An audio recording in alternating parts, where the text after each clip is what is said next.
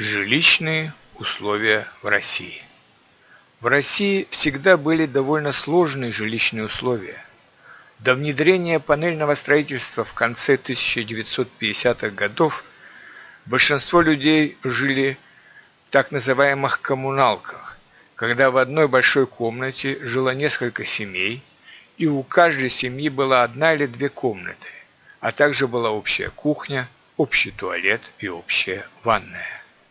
Никита Хрущев в 1958 году провозгласил лозунг «Каждой советской семье отдельную квартиру», и за последующие 30 лет почти 50 миллионов семей получили такие квартиры.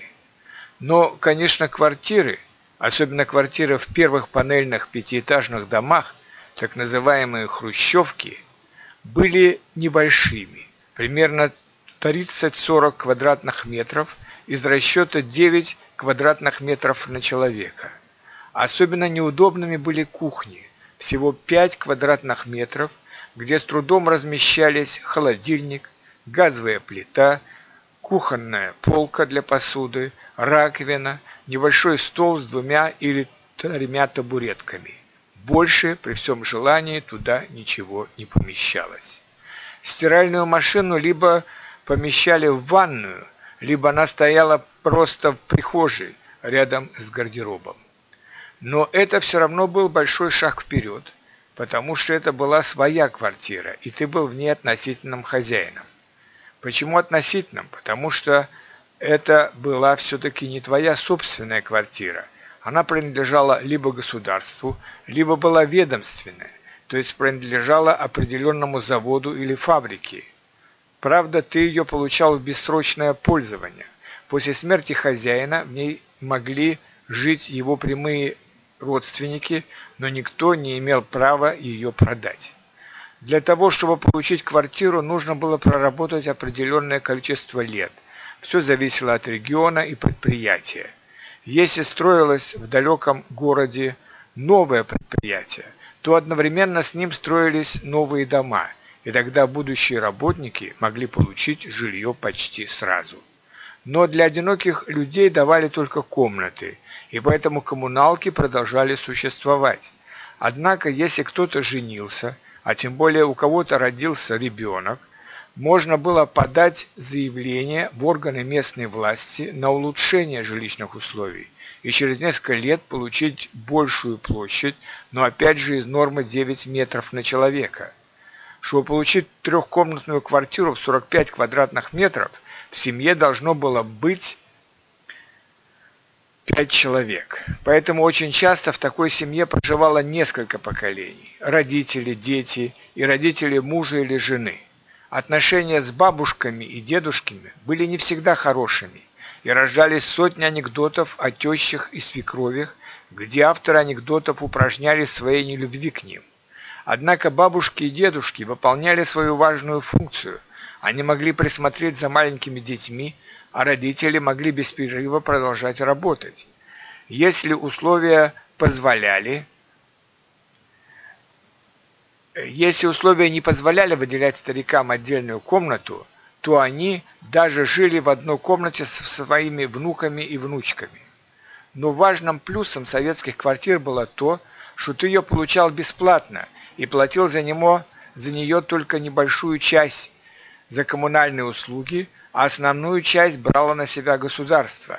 Если ты по работе хотел переехать в другой регион, то ты сдавал государству свою квартиру в одном регионе и получал взамен примерно такую же квартиру в другом регионе. А поэтому люди не были э, связаны с определенным местом жительства и могли свободно перемещаться по всей территории Советского Союза в тот район, который, им, который их больше устраивал, или где была лучшая работа. Начиная с 1991 года, то есть со времени сравнительно мирной капиталистической революции и развала Советского Союза, практически уже никто, кроме разве военных, не мог рассчитывать на получение от государства бесплатной квартиры. Ее можно было только либо купить, либо получить по наследству. Для покупки новой квартиры у большинства населения не было достаточно денег. можно купить квартиру по ипотеке, но для этого все равно нужно было заплатить от 30 до 50% от ее стоимости, а остальную сумму выплачивать банку в течение 10-15 лет из расчета 12-15% годовых. То есть практически с учетом этих процентов человек покупал квартиру за 2 или 3 первоначальных цены. Правда, в середине 1990-х годов когда приближенные к правительству богатые смогли за бесценок приватизировать огромные государственные предприятия, правительство бросило кость и простым людям, разрешил приватизировать те квартиры, которые были получены в советское время от государства. Примерно 75% людей, которые имели такие квартиры, приватизировали их, но все же 25% не стали этого делать, особенно если дома уже были старыми и требовали большого ремонта. К тому же владельцы приватизированных квартир стали платить гораздо больше за коммунальные услуги, так как при государственной собственности квартир часть этих расходов брало на себя государство как собственник жилья. С приватизацией квартир в России появился вторичный рынок жилья. Это оживило общий рынок недвижимости, так как теперь владельцы приватизированных квартир – могли продать их, добавить денег и приобрести новую квартиру с большей площадью. Однако высокие проценты за банковские кредиты и в этом случае отпугивают многих потенциальных покупателей жилья. В результате на рынке жилья сложилась парадоксальная ситуация. С одной стороны, по-прежнему многие нуждаются в новом жилье или расширении старого, но не могут этого сделать и продолжают жить либо в старых коммуналках, либо в пятером в своих старых двухкомнатных квартирах, полученных еще при советской власти. В лучшем случае они копят деньги в течение нескольких лет и затем покупают студию или однокомнатную квартиру для своего взрослого сына или дочери, и это считается большой удачей. С другой стороны, есть богатые люди, которые скупили по 10-15 новых квартир. Кто-то сдает их для получения какой-то прибыли, а кто-то приобрел их просто как выгодное вложение капитала. Когда идешь мимо новых домов, то видишь, что в 25% квартир никто не живет, так как там никогда по вечерам нет света. Муниципального жилья, как во многих европейских странах, в современной России почти нет – Государство не хочет брать на себя лишнюю обузу, а наши богатые капиталисты просто не хотят заниматься таким малодоходным бизнесом.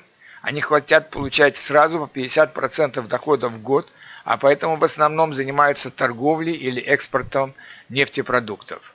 У счастливых владельцев квартир появились новые проблемы. Они теперь привязаны к своему месту жительства, и им теперь трудно решиться на переезд в другой регион – можно, конечно, продать квартиру в одном регионе, купить за эти деньги квартиру в новом регионе, но не всегда это легко сделать, тем более, что стоимость квадратного метра в разных регионах очень разная. От 500 долларов за один квадратный метр в небольшом российском городе до 2000 долларов в Санкт-Петербурге, Екатеринбурге и Сочи и до 5000 квадратных э, долларов за один квадратный метр в Москве.